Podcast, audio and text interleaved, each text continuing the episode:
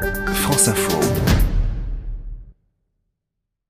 Les photos de la semaine sur France Info avec Alain Genestar. Bonjour Alain. Bonjour Mathéo. Directeur de la publication du magazine Polka, notre partenaire pour ce rendez-vous. La semaine dernière, Alain, nous parlions d'antisémitisme, on va en reparler. On va poursuivre cette conversation cette semaine avec cette photo du rassemblement de mardi à Paris. Oui, une photo donc de mardi dernier. Euh, on voit une grande foule. C'est une photo de Gilles Bassignac de Divergence. Je dis une grande foule euh, parce qu'il y a eu une, non pas une polémique, mais il y a eu des, critiques, des remarques disant finalement c'est pas le grand rassemblement. C'est quoi un grand rassemblement? Le principal, c'est que des gens se, mettent euh, sur une place et, et, protestent ensemble et manifestent ensemble.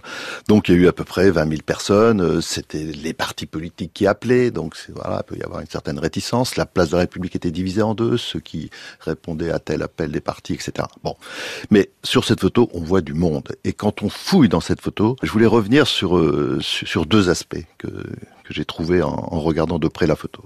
D'abord cette pancarte, qui a, priori c'est une pancarte euh, de manif euh, classique contre l'antisémitisme. Cette pancarte dit Juifs attaqués, République en danger. Et si on réfléchit à ça, je crois qu'on peut vraiment, euh, par rapport à, au public et par rapport à nos auditeurs, dire, rappeler qu'on est tous concernés.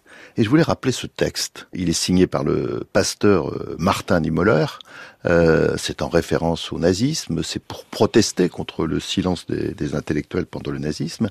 Et ce texte, il est fantastiquement d'actualité. Et ce serait bien que dans les cours de récréation, les, les enfants puissent en parler. Donc je vous en lis juste de quelques passages. Quand ils sont venus chercher les communistes, je n'ai rien dit parce que je n'étais pas communiste. Quand ils sont venus chercher les syndicalistes, je n'ai rien dit parce que je n'étais pas syndicaliste. Quand ils sont venus chercher les juifs, je n'ai rien dit parce que je n'étais pas juif. Et quand ils sont venus me chercher, il ne restait plus personne pour me défendre. Ça veut dire qu'aujourd'hui, quand on, on commet des actes antisémites, ce sont tous les Français, ce sont tous les citoyens qui sont concernés.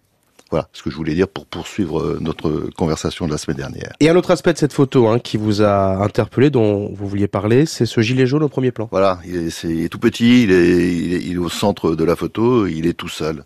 Et ça permet, euh, justement, par rapport à ce qu'on disait la, la semaine dernière, de dire faisons attention, faisons attention à l'amalgame. Il y a effectivement parmi les gilets jaunes, comme parmi les Français, des racistes, des antisémites.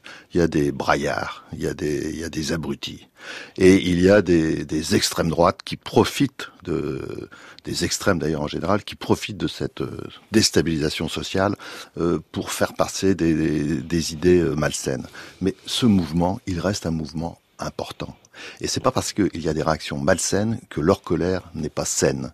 Et c'est ce qu'on a voulu dire, justement, dans, dans Polka, puisque Polka vient, vient de paraître. Le numéro fait... 45, justement, vous donnez la parole à, à, des Gilets jaunes avec un long reportage. Voilà. Donc, des photos d'Éric Bouvet, un reportage d'Elisa Mignot. Et ces Gilets jaunes, on leur a demandé d'enlever leur gilet, de se présenter euh, comme ils sont. Et vous regardez, quand vous regardez ces photos d'Éric Bouvet, on les voit dans toute leur dignité. Et mmh. ce qu'ils racontent à, à, Elisa Mignot, leur témoignage, c'est vraiment de, de des témoignages profonds. Euh, cette personne qui dit ce mouvement, je l'attendais pour nos enfants. Maintenant, je pourrais regarder mes gamins dans les yeux et leur dire on a essayé. Une autre qui dit les pauvres de demain, c'est nous. Et ils vont au-delà du, du, témoignage. Ils, ils, appellent à des, à des mesures concrètes. Et là, c'est très sérieux. Ils proposent la TVA à 4% pour les produits de première nécessité. Ça veut dire quelque chose. Mmh. La suppression de la, la, CSG pour les retraites en dessous de 27 000 euros. Ça aussi, c'était une mmh. bonne proposition. Donc, on se rend compte qu'il sort de ce mouvement des propositions intéressantes. Et c'est ce que, dans Polka, on a voulu nous dire à travers ces photos. Et donc, dans ce nouveau Polka, euh, il y a le Brexit qui est en, en couverture avec euh, deux enfants. Une photographie de Joachim Eskilsen et puis un, un, reportage de notre ami euh, Dimitri Beck qui montre effectivement ce qui se passe euh, en ce moment en Grande-Bretagne, qui n'est pas sans rappeler d'ailleurs d'une certaine manière les Gilets jaunes. -hmm. Et puis beaucoup de photographes dans, dans ce numéro de Polka, euh, Jeanne Vinatoud, Antoine Dagata, euh, Patrick Chauvel, et une fantastique photographe qui est maintenant disparue, qui s'appelle Janine Niepce, ce sera la grande expo de, de Polka et j'espère qu'on aura l'occasion d'en parler prochainement. Un Polka qui annonce le printemps et on s'en réjouit. Merci Alain.